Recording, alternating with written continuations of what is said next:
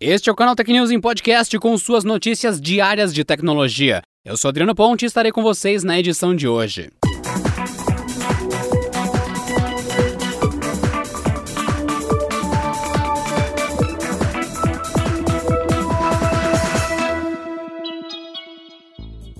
O banimento permanente do perfil de Donald Trump no Twitter, realizado na última sexta-feira, custou caro ao Twitter.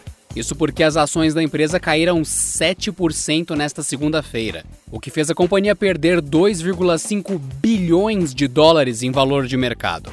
A queda dos papéis aconteceu após alguns republicanos criticarem a plataforma comandada por Jack Dorsey de amordaçar sua voz mais atuante, para o bem ou para o mal. A conta de Trump tinha mais de 88 milhões de seguidores e foi retweetada bilhões de vezes. Além disso, alguns congressistas também voltaram a pedir uma maior regulamentação das big techs nos Estados Unidos. Facebook e outras empresas de social media também puniram Trump, impedindo-o de usar suas plataformas, pelo menos até o fim do mandato. No entanto, foi o Twitter que entrou no alvo das críticas após banir o mandatário americano de forma permanente. Além da queda de suas ações, a polícia de São Francisco estaria se preparando para um possível protesto de partidários pró-Trump do lado de fora da sede do Twitter ainda nesta segunda-feira. Foi a primeira vez que uma empresa de social media baniu um chefe de estado de sua plataforma. Além disso, o Twitter ainda suspendeu contas pertencentes aos fãs mais fanáticos de Trump. Um extenso estudo de pesquisadores da Recorded Futures Insect Group aponta que diversas ferramentas gratuitas e de código aberto estão sendo amplamente usadas por cybercriminosos para fins ilegais, o que inclui a criação de malwares derivados. Na prática, os meliantes estão facilitando a criação de armas com esqueletos que você pode baixar de graça livremente na internet. As famílias de malwares mais comumente observadas foram dominadas por ferramentas de código aberto ou disponíveis comercialmente, afirmam os especialistas. Eles analisaram cerca de 10 mil servidores de comando e controle de pelo menos 80 variações de vírus ao longo de 2020. Em vez de encontrar códigos 100% originais, o que eles detectaram foram ferramentas open source. É fácil compreender essa tendência. Por conta de sua popularidade, tais ferramentas são muito bem documentadas e fáceis de usar. Isso facilita a vida de criminosos iniciantes que não possuem habilidades técnicas o suficiente para criar os seus próprios malwares do zero. Porém, os especialistas também notaram que, em vários casos, os atores maliciosos eram hackers estatais envolvidos em campanhas de espionagem política. A Xiaomi confirmou no último domingo o lançamento do Black Shark 4, a nova geração do celular gamer da marca chinesa. O aparelho ainda não tem data de anúncio definida, mas, considerando que o Black Shark 3 foi apresentado no começo do ano passado, podemos esperar uma oficialização ainda no primeiro semestre de 2021. Ainda não há muitas informações sobre o novo Black Shark 4, mas a Xiaomi afirmou nesse domingo que o celular contará com suporte à recarga ultra rápida de 120 watts. Tamanha potência é capaz de recarregar completamente o smartphone com a bateria de 4.500 mAh em apenas 15 minutos. Ao que tudo indica, a Xiaomi desenvolveu algumas melhorias em sua tecnologia de carregamento desde o lançamento do Mi 10 Ultra, que também é equipado com um carregador de 120 watts. Na ocasião, em agosto passado, a promessa era de recarregar o dispositivo completamente em 23 minutos. Uma das hipóteses é que a diminuição no tempo de carregamento seja devido aos recursos de resfriamento aprimorados do aparelho.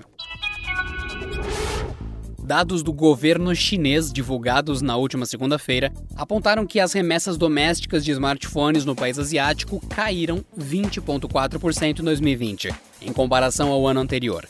Isso significa que o número de aparelhos entregue caiu de 372 milhões em 2019 para 296 milhões de unidades em 2020. Em 2019, as vendas de smartphones caíram 4% em relação ao ano anterior, de acordo com informações da China Academy of Information and Communications, ou CAICT. Mas as fabricantes entraram em 2020 na esperança de que o ano trouxesse vendas renovadas à medida que os consumidores adquirissem novos telefones compatíveis com as redes 5G. No entanto, já no primeiro semestre do ano, as marcas nacionais como Oppo, Vivo e Xiaomi tiveram quedas acentuadas nas remessas. Já a Huawei, líder no mercado local, continuou a aumentar sua participação.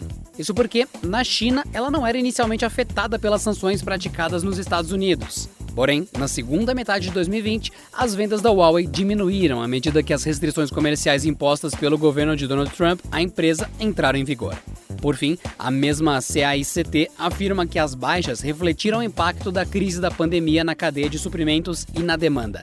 Além disso, foi detectado que os consumidores hoje preferem manter seus telefones por mais tempo antes de atualizar para o novo modelo. A LG anunciou seu primeiro monitor 4K ultra fino OLED na Consumer Electronics Show 2021, ou a CES. Chamado de LG Ultrafine OLED Pro, ele é voltado para profissionais de produções visuais e conta com tela de 31.5 polegadas em 4K. A empresa já é conhecida por lançar TVs 4K com OLED, mas ainda não tinha se enveredado no setor com monitores. O Ultrafine OLED Pro conta com pontos individuais de luz para seus 8 milhões de pixels. A proposta é que ele seja usado em estações de trabalho especializadas para produtores artísticos, editores de vídeos, designers e afins. O display conta com certificação de 99% DCI-P3, característica importante para quem busca uma tela ideal para produções em vídeo. Além disso, ele também tem certificação Adobe Colors com 99% de fidelidade e traz a mesma rigorosidade de cores para trabalhos com fotografia e imagem. O Ultrafine OLED Pro chega com USB-C, três portas USB tipo A 3.2, duas DisplayPort e uma HDMI. Ainda não há informações de disponibilidade nem preço. Contudo, os últimos modelos da linha Ultrafine têm faixa de preço acima dos mil dólares. E essa edição do canal Tech Podcast fica por aqui. Nos vemos amanhã com as principais notícias de tecnologia. Até lá! Este episódio contou com o roteiro de Rui Maciel e edição de Gustavo Roque.